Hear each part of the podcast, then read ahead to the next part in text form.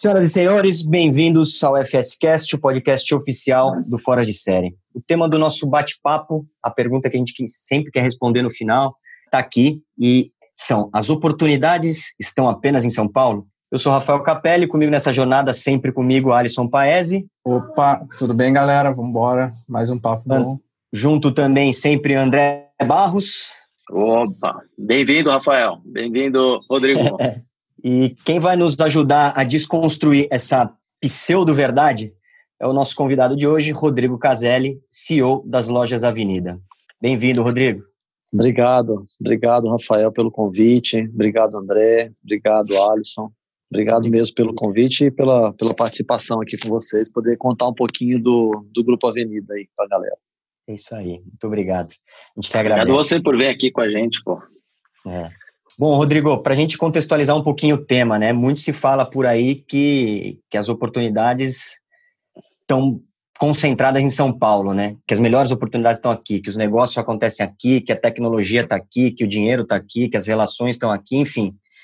É bem possível realmente que isso aconteça. A gente até conversa com bastante gente de fora, bastante empreendedor também, e os relatos são esses. E, e também é, talvez seja mais difícil para quem não esteja nesse eixo. Também é muito do que, no, do que essas pessoas que a gente conversa nos falam, assim. Eu, particularmente, acho que tem espaço para todo mundo fora, do Brasil, fora, fora de São Paulo. O Brasil é enorme. É claro que dá trabalho, é claro que dá dor de barriga, mas dá dor de barriga e dá trabalho e suor em qualquer lugar, né? Seja em São Paulo, seja em qualquer outra praça. E a sua participação para a gente aqui é muito importante porque é justamente para contar e para desmistificar um pouco dessa história, né? Que, e, e, contar um pouquinho do case real de sucesso da Lojas Avenidas.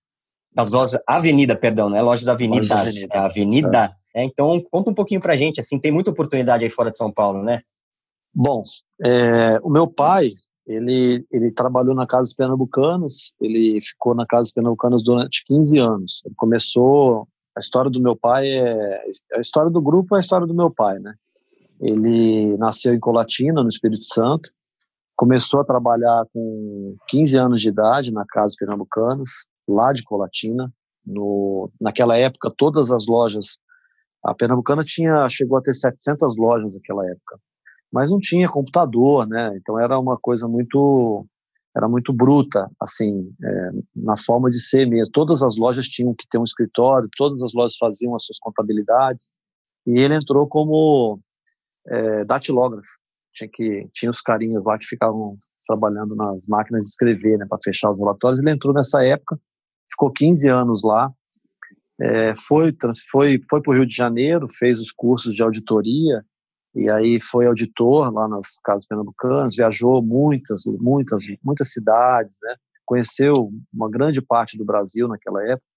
E aí depois ele foi gerente e como gerente ele foi sendo transferido foi transferido, ele começou no Rio, depois foi para Campos, eu, eu, inclusive nasci em Campos, no Rio de Janeiro, depois ele foi transferido para Cuiabá. E lá em Cuiabá, no Mato Grosso, naquela época, 1976, ele foi para lá, ele já, já via uma grande oportunidade naquela região, e aí ele resolveu, então, sair da Casa Pernambucanas e montar a sua primeira loja lá em Cuiabá, é, capital do Mato Grosso. E aí a, a, empresa nasce lá em 1978 com uma loja de 50 metros quadrados, uma loja muito pequenininha. Ele e a minha mãe é, vendendo tecidos. E ele começou a vida lá. Eu vejo assim, hoje, né, passado 42 anos que nós temos de empresa, nossa empresa hoje tem 127 lojas espalhadas em 11 estados. E eu sempre, quando me perguntam, né, eu falo assim: poxa, a gente saiu lá 42 anos atrás de uma loja lá em Cuiabá. Hoje nós temos 127 lojas em 11 estados. Mas assim, se você, se eu mostrar para vocês o nosso plano de expansão para dobrar de tamanho, chegar em 250 lojas, serão 250 lojas somente nesses 11 estados onde a gente opera. Ah, não, acho que mais o Distrito Federal. É, ou seja, é uma, são é, muitas oportunidades. E esses estados, nós não, não trabalhamos né, no estado de São Paulo, já, já chegamos a ter algumas lojas no interior de São Paulo, mas desconstruímos, porque não, nós entramos em, em alguns locais que, que foram mal escolhidos, vamos dizer assim, e aí a gente resolveu é, fechar essas lojas e não abrir mais o estado de São Paulo, não porque a gente não gosta do estado de São Paulo, pelo contrário, o, o nosso escritório central é aqui em São Paulo, eu moro em São Paulo, mas são tantas oportunidades nos interiores do, do Brasil que nós enxergamos que não está no contexto abrir lojas no, em São Paulo, Rio de Janeiro, Belo Horizonte, né, nos grandes centros que, que a maioria dos empresários do nosso ramo chamam. É, é, mas é lógico que o estado de São Paulo é, sim, tem muitas oportunidades, né, tem grandes varejistas aqui, é, pessoas muito competentes, mas o Brasil é muito grande.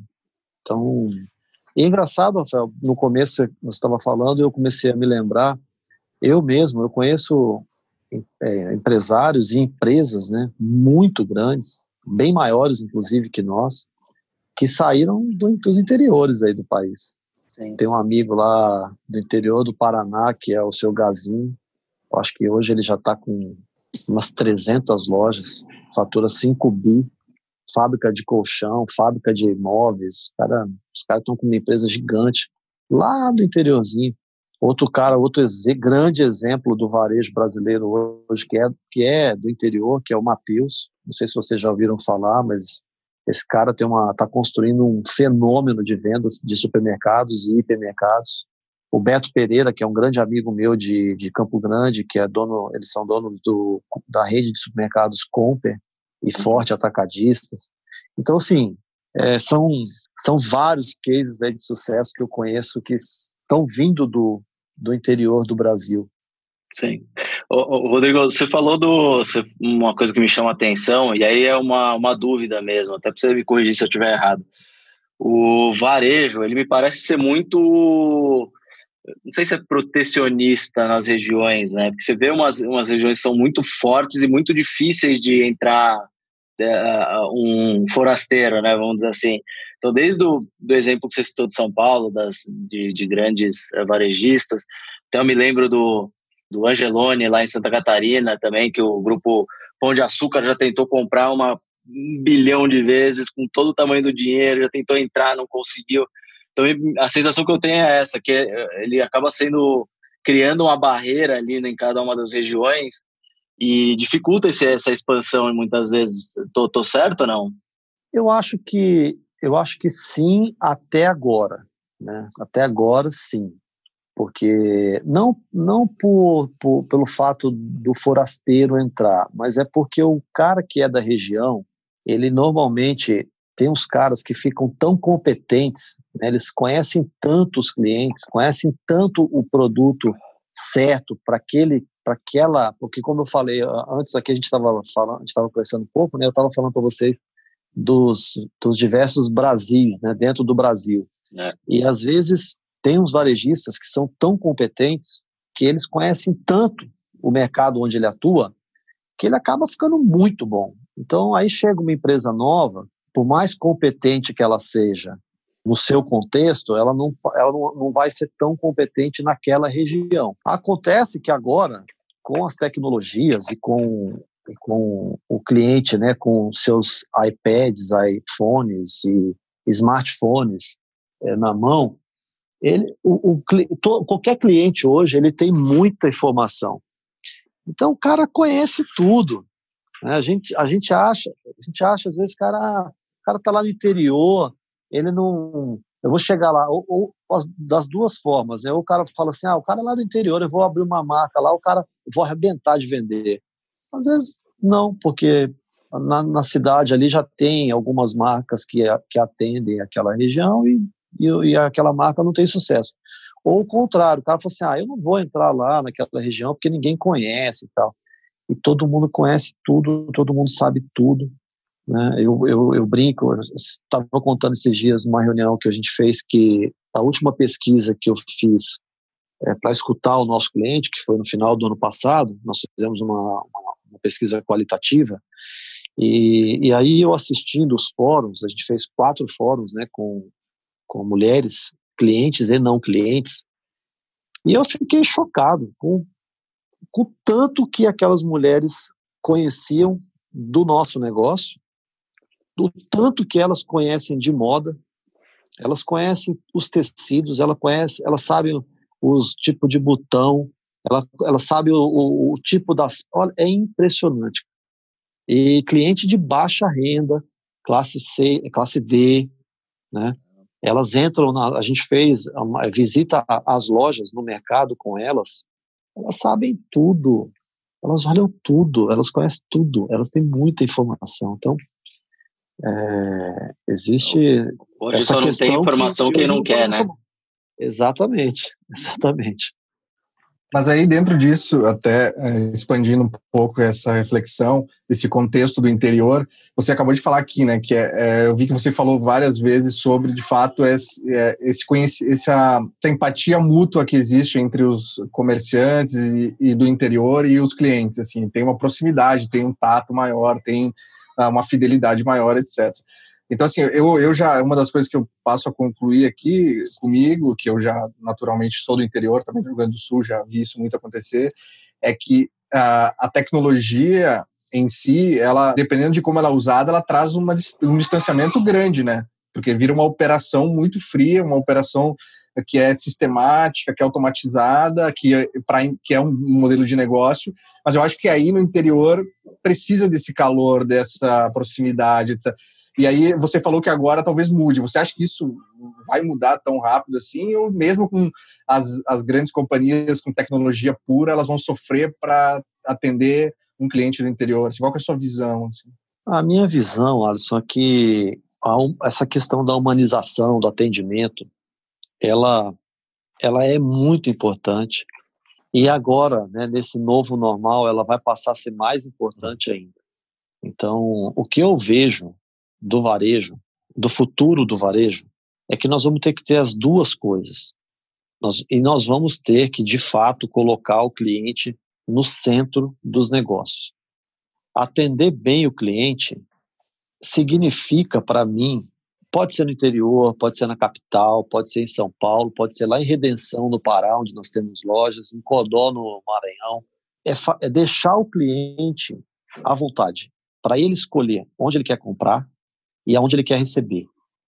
Então, só que para isso você tem que ter tecnologia. Você não consegue fazer isso. Você não consegue, você não consegue atender, por exemplo, um cliente que está lá em Codó agora, que ele está lá na sala dele, lá na casa dele, ele está lá com, com, a, com, o smartphone dele na mão dele e ele quer comprar agora uma cueca. Só que ele está na casa dele, ele não quer ir lá na loja Avenida. Ele quer comprar na casa dele, ele está lá com o smartphone dele e então ele vai entrar lá, tem a cueca? Tem vou passo o cartão Avenida dele.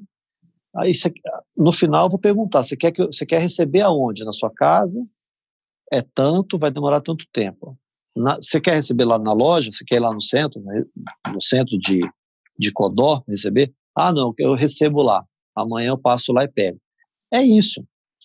E se ele for lá na loja, tem que ter uma pessoa lá treinada, que entenda a cidade, um bom gerente, né, um bom líder lá naquela loja, um bom treinamento, as pessoas treinadas, as pessoas têm que estar bem remuneradas, têm que estar bem cuidadas, para, os nossos colaboradores, para eles estarem felizes e, e, fazer um bom atendimento.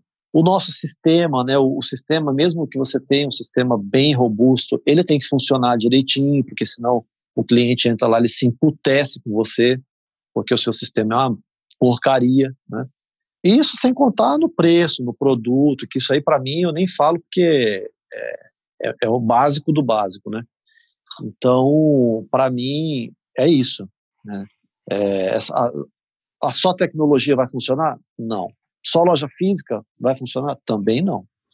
Eu acho que daqui para frente nós vamos ter que pensar muito a agenda do varejo, ela tem que ser nesse, nesse contexto. É, pensar, colocar o cliente no, no, no, centro, de verdade, porque muita gente fala isso da boca para fora, né? Mas de você fazer isso de verdade, pensar 24 horas no seu cliente, é, é, é um outro contexto. E colocar o cara no, no centro do, do, dos negócios e fazer com que a tecno, é ter tecnologia, integração dos estoques, que é uma parte super complicada, que é para nós aqui, Grupo Avenida, hoje, é o grande desafio, é integrar estoque, integração dos estoques das lojas com e-commerce, do, do e-commerce com o fornecedor, a cadeia de fornecimento, é uma coisa muito complexa. É, nós estamos hoje já com consultores estudando RFID, é, como é que a gente vai movimentar com mais rapidez, tudo isso, para se o cara comprar uma cueca, o cara quer comprar uma cueca preta da Zorba, tamanho M, lá em Tangará da Serra, no interior do Mato Grosso, eu consegui entregar para ele amanhã ou depois de amanhã, no mais tardar. Né? Então, para mim é isso, cara. No fim das contas, então, a, as big techs têm que aprender a proximidade de clientes que a, as, as, grandes co companhias do interior têm, e as companhias do interior têm que absorver a tecnologia das big techs. É um cross aí que tem que funcionar né, no futuro. É verdade, faz sentido total. Eu, eu, essa parte de integração de estoques é uma coisa que me interessa muito, né? O meu pensamento é que no futuro, não sei quando ainda, mas não pode demorar muito, é que a gente consiga é, faz, por exemplo, a Magazine Luiza tem hoje uma agenda né, de marketplace que ela está tentando ajudar os pequenos a colocar os seus estoques lá é. na, na, plataforma deles, mas por que que a Magazine, lógico que eles querem ajudar o varejo como um todo, mas eles também têm o interesse de atender o cliente deles mais rápido. Aquele aplicativo lá da Magalu, que hoje você entra lá, você pode, você compra de tudo, eu acho que o futuro é isso, mas o, o, meu, o meu sonho de consumo é eu poder usar, inclusive, os estoques daquele pequenininho varejo uhum. lá da cidade interior, que aquele estoque dele esteja plugado aqui no nosso sistema, para que se no meu estoque não tiver, mas no do vizinho tenha, eu uso o estoque dele, ele, ele, ele faz a venda, eu ganho uma comissãozinha pequena dele e atendo o, meu, o cliente. Porque no é. final das contas, a agenda é atender o cliente uhum. rápido e bem. É né? cauda longa, né? Não é a venda, essa venda específica, mas é fidelizar para o cara comprar sempre, né? É, é. Porque o cliente avenida no futuro, no meu, no meu pensamento, ele é tudo bem, ele é um cliente avenida, ele tem o cartão avenida, ele é um cliente da marca avenida.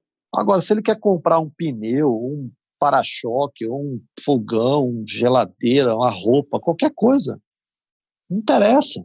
É. O que interessa é entregar bem, produto legal, qualidade, Sim. no prazo que, ele, que eu prometi que eu vou entregar. Né? Você sabe que eu, que eu, eu fiz uma. Você estava falando de entregar bem, bate muito nessa tecla.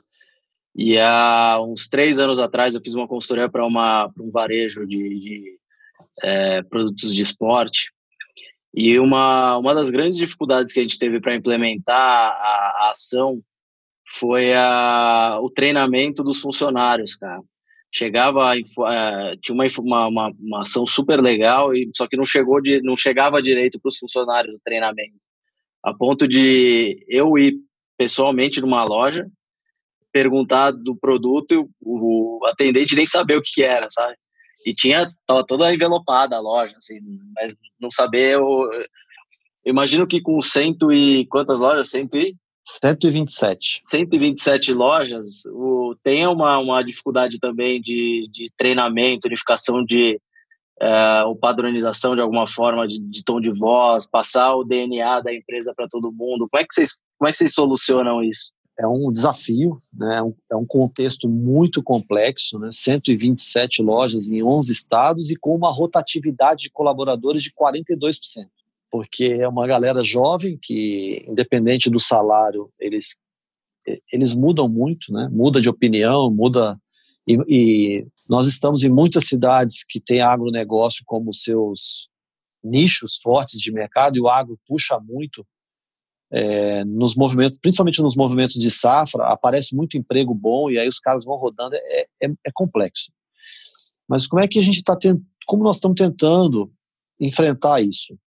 Tecnologia. Nós compramos um sistema da Oracle de EAD, de ensino à distância. Criamos, assim, com, tentamos deixar a coisa simples, porque não adianta dificultar muito. Então, nós temos cinco módulos de treinamento. E aí a gente trabalha isso.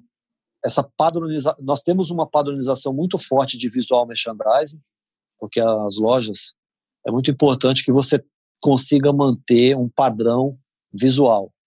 É, então a gente tem esses chamar que a gente chama de pop, né, que é um que são são os books que nós vamos montando e, e distribuindo, né, a cada a cada é, página vai virando um pop que a gente chama um padrão.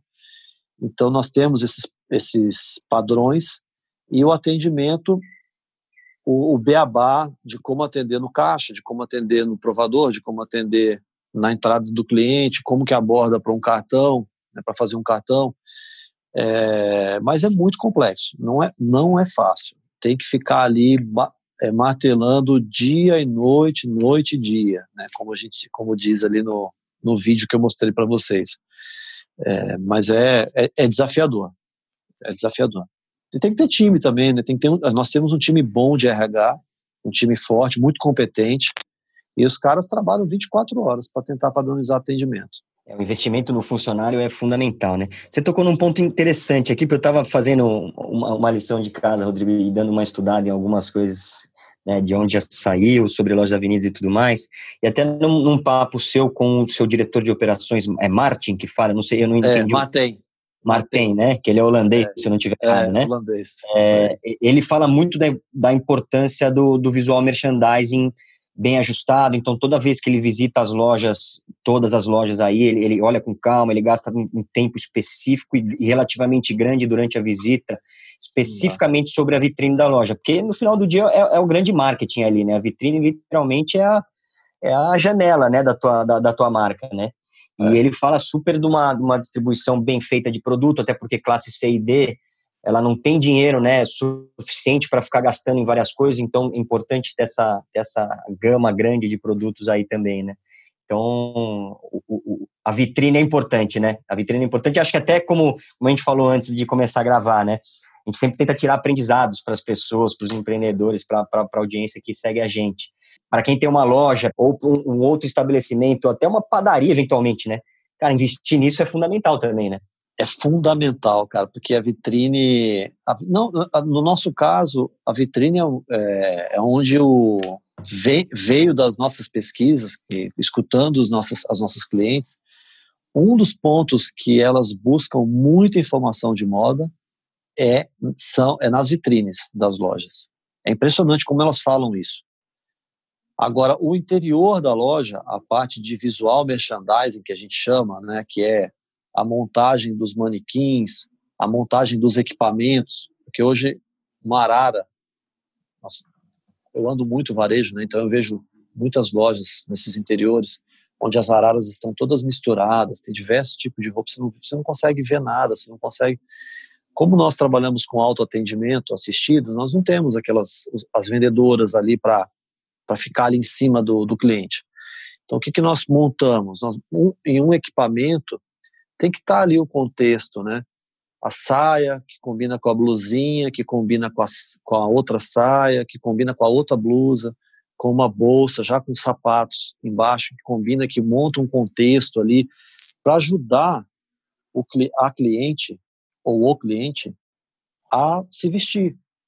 Né? Porque nós não temos, imagina a gente ter, nós temos 127 lojas, aí você vai colocar cento e, sei lá, 200 profissionais de moda para ajudar o cliente a fazer ali um personal stylist ali não dá. Tem que deixar a coisa arrumadinha. E para você deixar essa coisa arrumadinha em 127 lojas, você tem que ter os pops bem feitos, bem distribuídos. Aí tem a cobrança, né? Tem o tem o padrão que você desenvolve, você vai desenvolvendo ao longo do mês, e aí cobrança. Equipe, regional de VM, todas as lojas têm um profissional de VM, cobra o gerente, manda foto, faz a. Nós temos aí um, uma dinâmica de, de eles terem que voltar com as fotos do que foi feito. Então, é, é bem dinâmico, complexo, mas dá para fazer. Eu acho que quando você, você, é um ponto, ponto legal, quando você fala da, da história de deixar um preset bem feito para até para as pessoas terem autonomia de decisão, para redução da, da complicação operacional, tudo. Tem um, um, ponto que me chama muita atenção, que é a, o, o, entendimento muito claro de quem que é o seu cliente, do que, que esse cliente está buscando, qual que dá dessa persona, né? A gente é, faz algumas consultorias aqui também, e um primeiro passo que a gente dá é sempre tentar construir uma persona, colocar um nome mesmo. Esse aqui é a Joana, esse aqui é o Alfredo, esse aqui é o Marcos e, e falar o que, que esse Marcos consome, o que a Joana consome, com quem que ele interage. E, e, me parece que esse trabalho é muito bem feito na, na, no Grupo Avenida. Então, é, como é que, como é que vocês como é que vocês fazem esse entendimento do cliente? Como é que vocês buscam essa, essa, esse fino dessa informação para poder até ter um pop bem feito e poder deixar uma, um preset de, de estrutura ali de acordo com o que, que esse pessoal busca, né? Tá. Bom, André, são, eu, eu diria para você que são três coisas, né? É, um que nós temos muito bem definido para quem que a gente quer vender. Então a gente quer vender para classe C e D e família. Nós esse é o nosso foco. A gente quer vender para a, é a mulher, que ela, essa mulher é mãe, ela é dona de, dona de casa, ou ela trabalha em alguma, tem alguma profissão, mas ela é mãe, ela é casada. E ela é classe C ou D. Então, nós estamos muito focados para esse público. A gente até vende para. Tem determinadas cidades aí que a gente atende uma classe B, mas a classe B até compra às vezes, mas não é o nosso foco. O nosso foco está muito bem definido. Então, tudo que a gente faz é para essa mulher, a gente chama ela de Dona Eva. Eva, porque a avenida, né, ave ao contrário, e ave, porque eu sou muito católico também, de Ave Maria e tal, a gente chama ela de Dona Eva. Então, a primeira coisa é isso. Segundo, as pesquisas, que a gente né, tem feito várias pesquisas, a gente escuta bastante essas mulheres, essas clientes, então trouxe para nós assim um contexto, uma tem trazido uma realidade um pouco diferente do que a gente acha. Né? Uma coisa é você acha que tal coisa, é. acho que não sei o quê. Ah, mas agora, quando você começa a escutar de fato quem está comprando de você e quem não está comprando de você, você começa a ter um material é. robusto. É. E se você de fato pegar aquilo ali, trabalhar com o seu time e tal, você consegue mudar bastante coisa e, e ter sucesso. E a terceira coisa que eu acho extremamente importante para nos manter focado são as ferramentas de monitoramento. Nós trabalhamos alguns anos com cliente oculto, uhum. é, fizemos aí acho que uns quatro ou cinco anos, três ondas por ano. É, não sei se você sabe como é que funciona Sim. isso, mas é, é interessante porque eles fazem uma onda né, num, num primeiro trimestre, depois uma onda que chama é visitar todas as lojas. Aí faz uma segunda, aí dá a nota de todas as lojas, aí a gente trabalhava, Sim. Aí depois uma segunda onda, depois uma terceira onda. Então passava o ano inteiro é, analisando essas ondas e cobrando. E aí a gente sabia qual era o problema em cada loja, em cada região, e aí ia trabalhando aquilo ali. As nossas notas subiram muito, e nos dois últimos anos as notas foram muito altas, então aquilo parou de ter um efeito grande assim na companhia. Uhum. E aí ano passado nós definimos mudar para o NPS contratamos uma empresa, né, uma ferramenta tecnológica, uhum. e hoje a gente monitora diariamente 100% das lojas. Então, todos os, todos os dias de manhã, a gente tem a nota de anteontem. Uhum. Porque eu, todo mundo que comprou hoje vai receber um e-mail amanhã. Amanhã de manhã, recebe um e-mail. Ó, oh, você comprou. Meu nome é Rodrigo Caselli, eu sou gerente da loja é, do Shopping Pantanal de Cuiabá, queria te agradecer a compra que você fez, mas eu gostaria que você pudesse aperfeiçoar nosso atendimento, blá, blá, blá, blá, blá. E aí ele dá a nota ali, aquele de 0 a 10, e aí depois ele pode dar, abrir ali, se ele quiser, abrir para descascar o ferro na, na, no, no, funcionário, no gerente, ou, na, ou no produto que ele comprou. E nós, tamo, nós estamos fazendo um trabalho minucioso no NPS todos 100% das reclamações estão sendo atendidas. E toda a empresa, 2.338 colaboradores, tão, estão amarrados, inclusive eu, nos seus PPRs, né, que é, que é o plano de participação dos resultados. Hoje já está em 10% do nosso PPR, é, vem do NPS, mas ano que vem eu já quero subir isso para no mínimo 25%, porque eu acredito que se nós tivermos, hoje a gente já a gente saiu de, de um NPS de 48, horrível, não sei se vocês conhecem esses números, mas 48 é um NPS horroroso. É, de, deixa eu só fazer uma ponderação aqui, Rodrigo. É, o para quem tá, o PC falou vocês conhecem, a gente balançou a cabeça aqui para quem está ouvindo a gente no podcast, mas eu acho legal, não sei se todo mundo que está ouvindo a gente conhece tanto o cliente oculto como como o NPS. Então, melhor do que eu falar, se você quiser contar um pouquinho das, das, das duas, até para quem está ouvindo, de novo, como a gente está querendo levar aprendizado. N, NPS dá uma resenha aqui de umas três horas, mas, mas, mas NPS nada mais é do que Net Promote Score. É uma, é uma sigla americana, né? Ele é, uma, ele é a média da nota que seus clientes dão para você.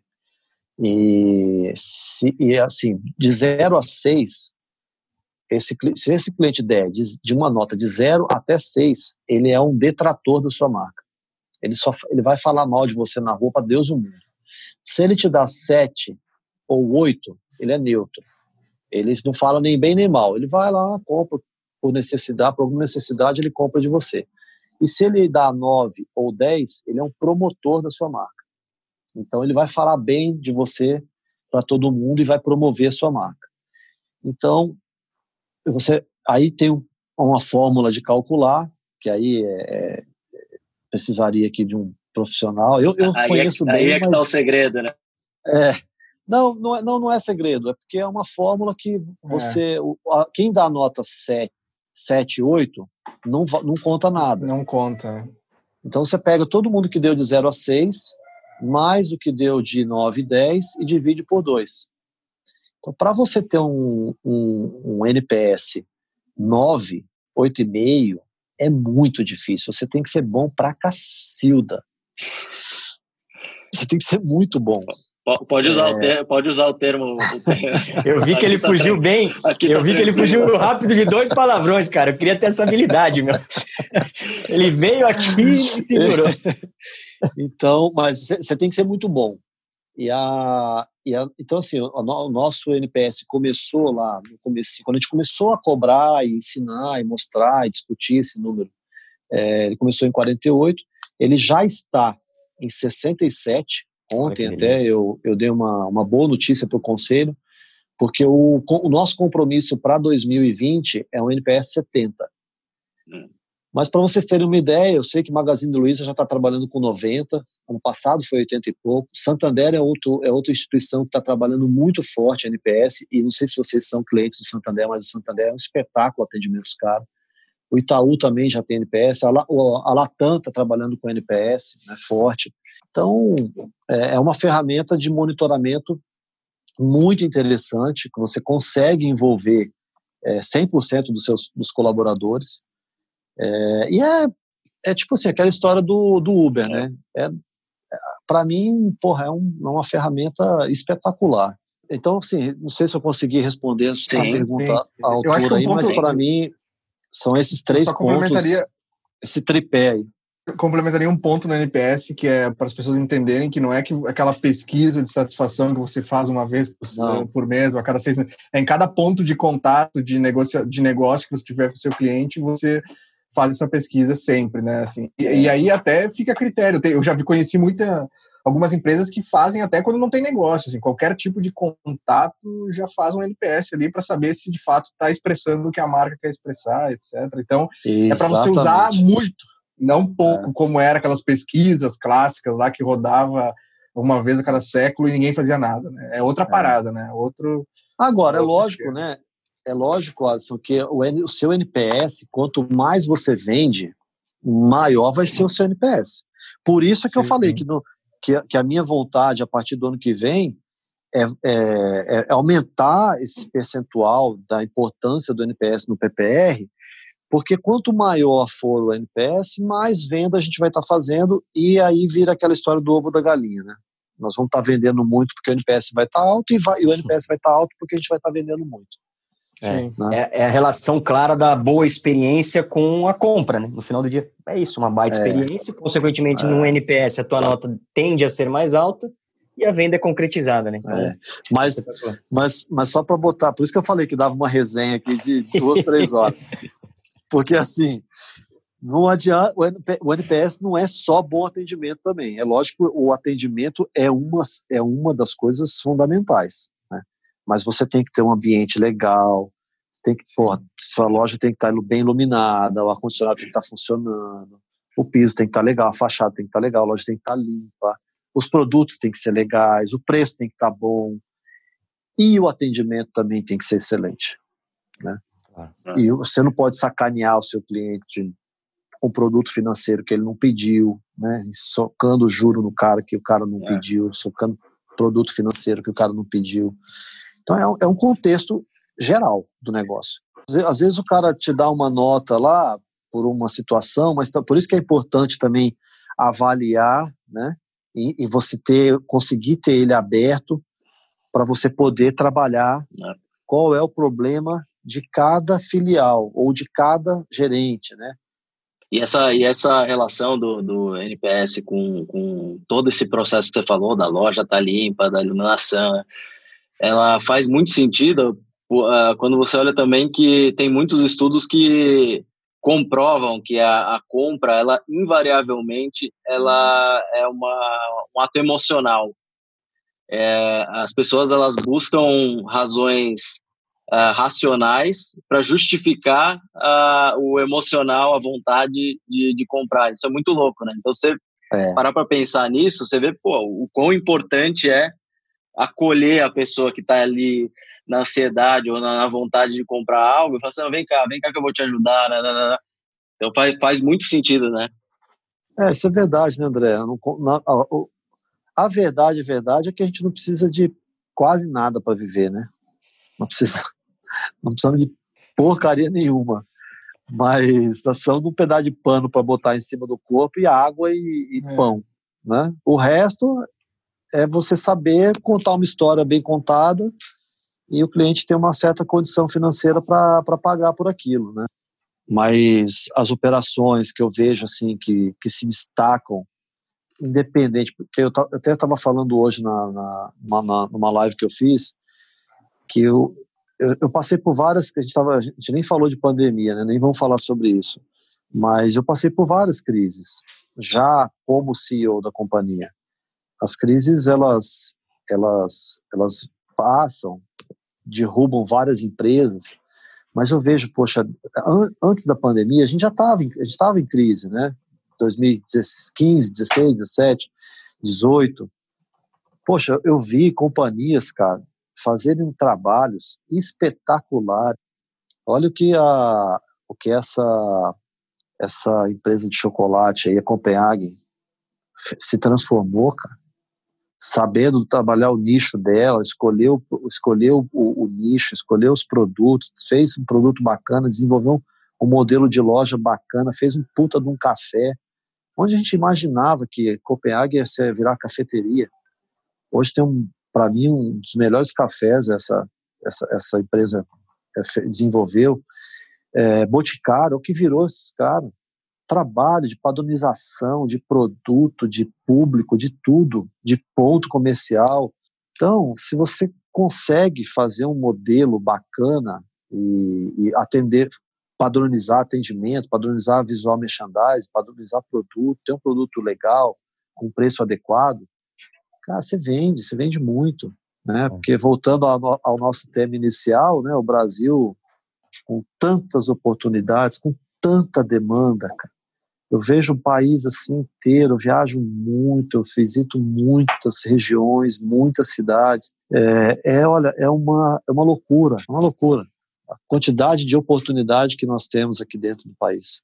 E, e essa é uma, uma, característica comum entre os bons líderes de, do varejo, né? Porque isso eu estava pensando aqui, muita coisa que você está falando, o Caíto da Chili Beans também fala. E, um, e, uma coisa que eu sempre, assim, sempre vem na minha cabeça quando quando eu penso nele é ele falando isso. Eu viajo muito, eu viajo todo canto, eu visito toda a loja, eu converso com cada um dos gerentes. É, parece uma característica comum mesmo. E assim, André, eu, é, assim, olha, a gente vai viajar aí por aí e você vê lá, cara, não tem, não tem coincidência. Você entra num restaurante que está tudo arrumadinho, que a comida é gostosa, que o atendimento é bom, tá cheio. Você vai num hotel, que o hotel está arrumadinho, tá, no, tá ou tá novinho, ou tá reformado, que tem um bom atendimento, tá cheio, tá lotado. Você vai no posto de gasolina, o cara tá arrumado, tá com as coisas arrumadas, tem tá cheio. Não é e nem muitas vezes nem é preço. Não é, aliás, a maioria das vezes não é preço. É. As é pessoas tendem a pagar um pouquinho a mais se elas enxergam um valor, né? Não tem jeito. É, então Eu, Deixa... eu, eu, eu, sempre falo que não tem coincidência. É. Aliás, o varejo não existe coincidência. O varejo, você, é, o, que tem, o que tem nos varejos de sucesso são milhares de detalhes bem feitos. Você comentou, né? Cê, depois você puxou de volta para o tema central, mas que, de novo, aqui é um papo e vamos embora, vamos conversar porque tá legal. Você comentou da pandemia, né? E a pandemia é uma coisa que, bom, enfim, não precisa nem falar o quão importante é o assunto e delicado é o assunto. Mas como que você imagina, assim, por exemplo, porque eu imagino, tá? E aí é um olhar leigo do, de quem não é do varejo, assim. Mas eu imagino que a prova, por exemplo, de roupa, seja uma das, uma das, das pontas ali que realmente ajudam na decisão do consumidor de comprar ou não aquele determinado produto, seja por qualquer que seja o motivo. Agradou, não agradou, é bonito, não é bonito, serviu bem, não serviu bem, gostou do tecido, enfim. Como que vocês se planejam assim para esses próximos esses próximos momentos assim com, com, com, a iminente reabertura das lojas, eu não sei efetivamente se vocês já reabriram ou não também, mas, enfim, como vocês imaginam e como vocês pretendem trabalhar essa história? Né? Porque eu vejo muita coisa de internet, leio algumas coisas e fala sobre, de novo, a tecnologia tentando mitigar esses possíveis problemas presentes, futuros aí também, né? Então, de repente, você está na frente de um, de, um, de um, grande vídeo e aquele vídeo te coloca com aquela calça, mapeia teu corpo e coloca com aquela determinada calça, pelo menos para que você possa ver, porque efetivamente, até onde eu entendi, não se pode provar mais nada, por enquanto, né? Há decretos em algumas uhum. cidades que não, mas há decretos em várias, na maioria das cidades, que não falam sobre isso. Então, os provadores continuam funcionando. Tá. É uma excelente pergunta a sua, porque de fato, aonde não está podendo usar provador, a venda do feminino está sendo muito afetada, da confecção feminina. Legal isso. Ela está sendo afetada é, porque a mulher ela quer provar. E isso aí, Rafael, é uma excelente pergunta porque eu não tenho a resposta. Eu sei que, é, assim, eu até tenho uma resposta, porque só que não serve para nós, não serve para o Grupo Avenida, porque nós somos multimarca. E aí eu, eu, vou responder assim, porque como a gente é multimarca, cada marca tem um padrão de tamanho. Eu, por exemplo, eu uso muito a calça da Abercrombie. E aí, eu sei, eu, eu, eles têm um padrão de, de cintura e de tamanho, né? Isso. Comprimento. É, então eu sei que a minha calça é 33, 33, que é o tamanho lá nos Estados Unidos. Eu, eu compro pela internet, eu chego lá, nem experimento mais, porque é o meu tamanho mesmo, é o 40 nosso. E então, beleza, ótimo para mim fica e, e ótimo para eles, né, que fa facilitou a minha vida e a deles. Agora, quando você tem multimarca, que não existe um padrão, é muito complexo, porque é uma saia de um tamanho, uma saia que vem de um fornecedor de um tamanho, do outro fornecedor de outro tamanho, o P, o 36, 38, cara, é uma zona, é, um, é uma bagunça. Então, é difícil. O que eu acho, eu acho que vai voltar a funcionar provador, eu acho que isso aí vai passar rapidamente, mas é um desafio para nós, inclusive para o e-commerce. Uhum. Porque para o e-commerce, a, a, mulher, tudo bem, ela vai comprar aquela peça hoje, errou, vai trocar, vai ter o, o problema da troca, ou ela vai trocar na loja, mas ela vai ter um problema ali, um desgaste, porque o tamanho o P dela não é o P daquela, uhum. daquela peça. Naquela peça teria que ser M. Acho que até para nós, de vez em quando, acontece isso, né? Que nossas mulheres que compram nossas roupas, de vez em quando elas, elas trocam, né? É. Mas é um desafio, cara. É um desafio. É um, é, é um contexto muito desafiador. Se... Mas é, é, essas lojas, essas lojas de roupa feminina que estão sem os seus provadores, que só tem roupa feminina, é um desafio. É um desafio. Acho que todo mundo vai aprender, né? Não vai ter jeito. É se readequar de novo, é entender como funciona. Quando reabrir, né? Porque hoje é só conjecturas, né? A gente só está viajando aí. No nosso caso, graças a Deus, nós temos uma particularidade que a gente tem muita loja interior, das 127 lojas, somente 40 são em shopping. Então, nós desde o começo, é, já lá no mês de abril, nós já tínhamos 70 lojas abertas. Maio já tinha 84 e agora, junho, nós já começamos o dia 1 de junho com 92 lojas abertas. Hoje, dia 17, né? Dia 17, nós estamos com 114 lojas abertas. Então já estamos quase, né? Recuperando quase tudo. Re recuperando tudo. A venda ainda está mais lenta, porque as lojas de shopping estão mudando. Eles estão com restrição forte de horário, de criança, praça de alimentação não, não funciona, né? lazer não funciona, não tem nem café para você quiser tomar, aqueles os quiosques de café não estão funcionando. Até ontem mesmo a minha esposa foi aqui no Iguatemi, aqui em São Paulo, no Iguatemi, tá vazio. Um amigo meu foi lá na Cidade de Jardim, também não tinha ninguém. É, tá. Os shoppings têm um, tem um cenário mais complexo, mas as lojas de rua estão funcionando, as que estão funcionando horário full estão vendendo bem. Nós temos, inclusive, várias lojas vendendo mais do que ano, ano passado, já. Dessas 114 que estão abertas, eu olhei hoje, tem umas 30 e poucas lojas vendendo mais do que ano passado. Então, por isso que eu, eu falo, né, que eu, já, eu entrei na pandemia otimista, pelo nosso contexto, porque nós estamos operando em várias regiões que foram pouco é, infectadas pelo vírus. Mato Grosso mesmo foi pouco. Agora tem um, tem um surto um pouco maior lá, mas nada que que seja alguma coisa como Fortaleza ou como Belém foi. Belém a gente foi muito impactado. Nós temos uma operação forte lá em Belém. Lá nós tomamos um lockdown e, e perdemos, deixamos de vender muito lá. Mas lá realmente foi muito grave a situação. É. Mas a gente não está em São Paulo. Né? Então, pô, tem é amigos é aqui, cara, do varejo em São Paulo, pô. É, fico com dó. Porque o cara com. Pai, você ficar hoje, o vare... a maioria, né, 90% do varejista, ele vende hoje para pagar as contas amanhã. E no final lá sobra um pouquinho. Agora você imagina você ficar uma semana com a loja fechada. Agora você imagina 30 dias. Os caras estão há 90 dias fechados. Aí abriram semana passada vendendo 30, 40% do que vende normal. Não sei onde é que vai parar. Eu sei que é todo mundo embarrigou tudo, né? Uhum. Do jeito que parou de vender, parou de pagar também.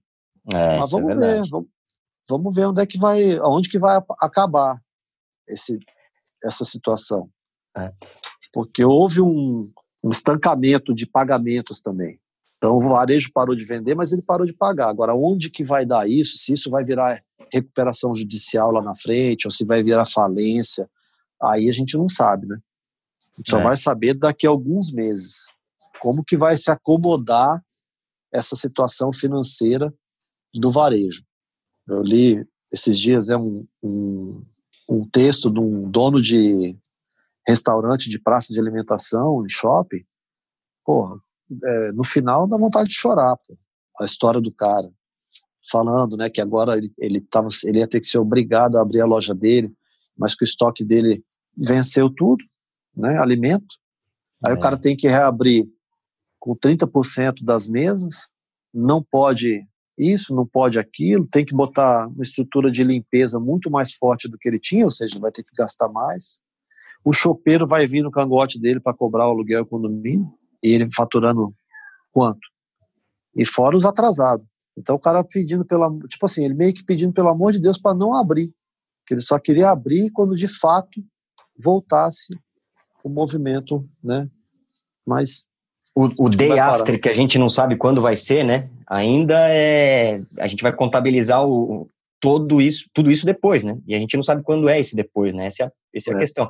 Acho que o segredo, que não, não, sei se é segredo, enfim, pelo menos é um pensamento meu, é, é obviamente essa história de, de renegociar dívida, renegociar conta, conversar com fornecedor e tudo mais, é uma super questão, mas a questão máxima é o que, que a gente consegue fazer, e isso faz parte do, desse processo todo, para esticar, eu vou chamar de sobrevivência mesmo, porque é uma questão de sobrevivência, para esticar a sobrevivência até sabe-se lá quando, mas quando passar, né? Porque, bom, então beleza, aí passou tudo, agora eu vou contabilizar o prejuízo efetivo, né? Porque até então é, é só porrada, só porrada, só porrada.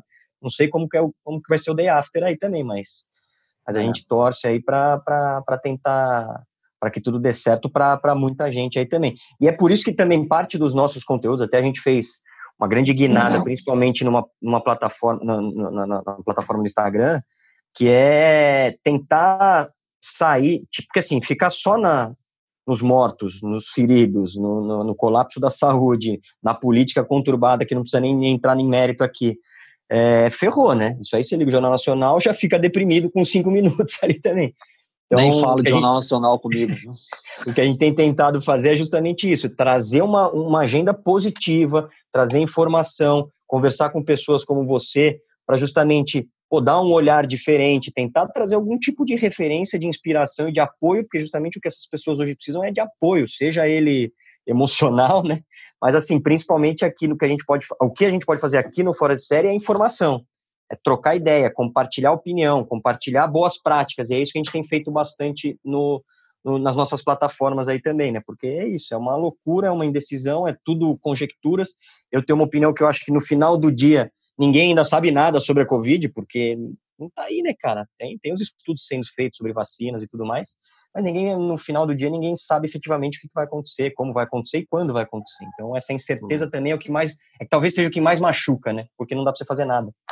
É, mas como, isso eu não sei se, tomara que não tenha ninguém aí muito pendurado financeiramente, mas, mas é o seguinte, cara, é, eu desde quando começou no dia começou no começo começou no começo de final de fevereiro já começou né? A uhum, falação uhum. e tal. Mas para nós começou até o dia 15 de março não tinha história de pandemia dentro do grupo Avenida. A gente estava vendendo muito estava crescendo 28% faturamento. Mas aí quando começou mesmo que aí no dia 23 a gente já estava com praticamente tudo fechado eu botei minha cabeça no travesseiro e falei assim olha eu não eu não, não, não, sou vagabundo, não sou malandro, não quero dar o tombo ninguém, não vou dar tombo ninguém, não vou deixar de pagar ninguém, não vou usar a pandemia para não pagar ninguém. Agora, como meu pai sempre me disse, né? Meu pai me ensinou desde pequenininho. É, devo, não nego, pagarei quando puder. é sério, não, é sério, é isso, não é brincadeira. É, Ó, não, é que para mim é muito devo, bom esse ditado, porque a minha avó falava isso pra caramba. Então, eu te devo tanto você está vendo aí a história, está vendo o que está acontecendo, minha loja está fechada, eu não tenho como vender, não tenho como receber. Cara, eu vou te pagar, vou voltar a conversar com você quando reabrir. Enquanto isso, o que, você quer fazer? Você quer, vai me matar? Vai me dar porrada? É isso. Agora, o que eu não posso deixar de fazer é atender meu telefone, né? Pô, o cara me ligou, porra, e tal. Cara, não vai dar, do jeito que. Ah, mas você combinou. Pois é, eu combinei, mas Está aqui minha situação. Então tem que ser transparente. Nós, no Grupo Avenida, nós já praticamente passamos. Já até voltamos a, já estamos pagando alguns, algumas coisas que a gente tinha deixado, nós tínhamos deixado para trás. É, já, voltei, já voltamos a comprar mercadoria, já abrimos o CD lá em Campo Grande, já estamos recebendo mercadoria nova. É, conseguimos equalizar todo o financeiro. O fluxo até dezembro já está praticamente sanado. Mas por quê? Porque nós fomos muito transparentes. Trouxemos todo mundo, todos os fornecedores, todos os bancos, todos os proprietários dos imóveis, os, os colaboradores, porque 100% dos colaboradores tomaram alguma redução, seja suspensão, seja redução de jornada, de salário, todo mundo, mas foi tudo tratado com muita transparência. Então, por isso é que eu estou hoje com essa tranquilidade, porque Está todo mundo readequado dentro do fluxo, por enquanto. Uhum. Por enquanto. Porque se, se retroceder e nós tivermos que fechar a loja de novo por causa da pandemia, não tem problema. Vamos sentar com todo mundo de novo e readequar de novo. Né? porque uma coisa que eu falei muito para os nossos fornecedores, eu fiz, olha, eu acho que eu fiz, nesses 90 dias, eu devo ter feito mais de 200 reuniões. É, porque eu fiz questão, né? Eu sou. Tem um conselheiro nosso, independente, Marcelo, que ele fala que the first S is the COS. então, é, é o, meu, o, meu, é o primeiro. Então, eu não, eu não me escondo atrás de ninguém, pelo contrário, eu gosto de participar, eu gosto de falar, gosto de, gosto de ser transparente, né? Eu vejo as nossas parcerias a longo prazo, então tudo que eu trato é pensando a longo prazo. E eu participei então de muitas reuniões e impressionante, cara, como todo mundo se adequou, todo mundo cedeu de alguma forma, todo mundo, todo, 100% dos nossos stakeholders entraram na, no samba. É, e estamos juntos. Então, e nós nós estamos de fato, de, estamos juntos, passando por tudo isso. Acho que já passamos, o é. pior já passou. Vai ter o novo normal, vai ter uma, uma restrição. Talvez a gente não venda o que a gente gostaria de vender no ano de 2020, mas beleza, vamos em frente. A empresa está de pé, estamos é, vivos, estamos né, com saúde, que é o que mais importa, e somos honestos, somos verdadeiros. Vai passar, pô. O Geraldo Rufino ele fala, já, ele fala, já passei por um monte de, de crise, já quebrei, já fiz o diabo. Essa é a primeira vez que a culpa não é minha, então tá mais fácil de negociar com todo mundo, falar com as pessoas. Né? Então, é isso aí, cara. É isso aí. Só não pode botar a culpa no Covid, cara. Porque, porra, o cara, o cara já tem, já tem problema demais. Sim, sim. Rodrigo, trazendo para a prática, como a gente conversou no começo ali, é, a ideia no, no, final do dia é sempre extrair alguns aprendizados com as pessoas, com os foras de série, que são vocês que passam por aqui. É, eu, eu fui anotando aqui, cara, uma, uma série de coisas aqui que você falou que eu acho que serve para muita gente, né? Independente se está em São Paulo ou não, como a gente disse, acho que, acho que oportunidade tem para todo mundo em todo o canto do país. É importante é vai, vai dar dor de barriga, como eu disse, vai dar dor de barriga, tem que trabalhar, tem que trabalhar, independente de São Paulo, do Rio ou de qualquer outra região. É, e trazendo para a prática aqui, o que, que eu peguei de algumas coisas super importantes? Entender com clareza para quem você vende, as pesquisas para muitas vezes dados, pesquisas, enfim, para eliminar os achismos, porque os achismos são os grandes, talvez uns grandes vilões de, da história aí também. Ferramentas de monitoramento para caramba, para o teu acompanhamento é importante você acompanhar, sabendo que tem, dependendo do tamanho, as ferramentas custam caro, etc. Mas é importante um tipo de monitoramento, de acompanhamento. Uh, que mais? Cliente no centro dos negócios, atender bem os clientes, uma experiência boa time engajado, bem pago, treinado, com cabeça tranquila para poder trabalhar efetivamente. Isso é o, boa parte dos aprendizados que eu tiro daqui. De prático, assim, o que, que você quer deixar de recado, o que, que você acha para quem está começando, para quem tem uma ideia, para quem está tirando a ideia do papel, enfim. O que, que, que você deixaria aí de, de lição para essa turma aí também? Pô, Rafael, assim, eu queria, né, para concluir aqui, agradecer vocês mais uma vez, né, dizer para vocês que, poxa, é um prazer enorme, tá, participar e poder ajudar ou incentivar, né, alguém que possa estar tá passando por algum momento aí, ou, sei lá, poder, para mim, ajudar as pessoas é, é muito bom. É, é, inclusive, é uma das minhas agendas. Olha, eu deixo aqui duas coisas que eu acho muito importantes para a vida, para a vida, né, para a vida mesmo, é, para qualquer para qualquer sentido, seja negócio, seja na, no pessoal, é, e que eu uso muito na minha vida. Primeiro, cara, de tudo, é fazer o que gosta, entendeu? Cara, não vai, não vai mexer com o que você não gosta, porque você vai se ferrar, você vai perder dinheiro e vai perder tempo na sua vida. Então, não faça o que você não tenha certeza absoluta que você faria durante um século. Não é durante uma semana, durante um mês, durante um, um ano. É durante um século. Ah, então, porra, eu gosto de lavar carro. Ah, você gosta de lavar carro? Então você vai fazer um lava-jato? Você, você ficaria um século lavando carro? Ah, eu uhum. ficaria, porque eu gosto pra caramba, eu gosto demais, eu gosto muito de lavar carro. Então, beleza. Então vai fazer um lava-jato. Pode, pode investir seu dinheiro no lava-jato que você vai se dar bem. Agora, se o cara fala assim, ah, eu vou montar um lava-jato porque o meu vizinho montou um lava-jato e ele tá ganhando 5 mil por mês, puta de um negócio. Porra, 5 mil para mim é bom demais. Eu tenho 50 mil aqui, eu vou, vou investir nas máquinas ali, tá liquidado. Vai começar com 30, 60 dias, já vai estar tá pensando em fechar, já vai. Primeiro vento que bater lá no lava-jato dele, primeira dor de barriga, o cara já desiste, já quebrou. Então, eu acho que o mais importante de tudo é fazer o que você verdadeiramente gosta de fazer. Eu amo o que eu faço. Eu sou apaixonado pelo que eu faço. Eu sou tarado pelo que eu faço.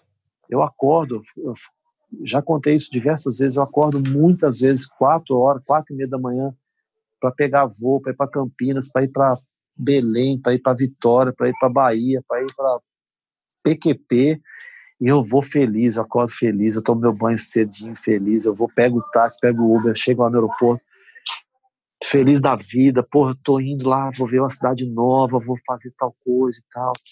Aí minha, minha mulher me pergunta, pô, você não cansa? Você não, você não enjoa disso? Não enjoo. E tá, toda vez que eu saio, eu saio, saio assim, com essa cara que eu tô fazendo para vocês aqui de felicidade. Gosto de estar em loja, gosto de ver gente, gosto de conversar com gente, gosto de. Gosto. E a segunda coisa, a, além de você fazer o que você gosta, é você fazer bem feito. Fazer bem feito. Fazer bem feito é fazer uma coisa caprichada, fazer com capricho. Entendeu? Então, voltando aqui né, na metáfora do lavar o carro.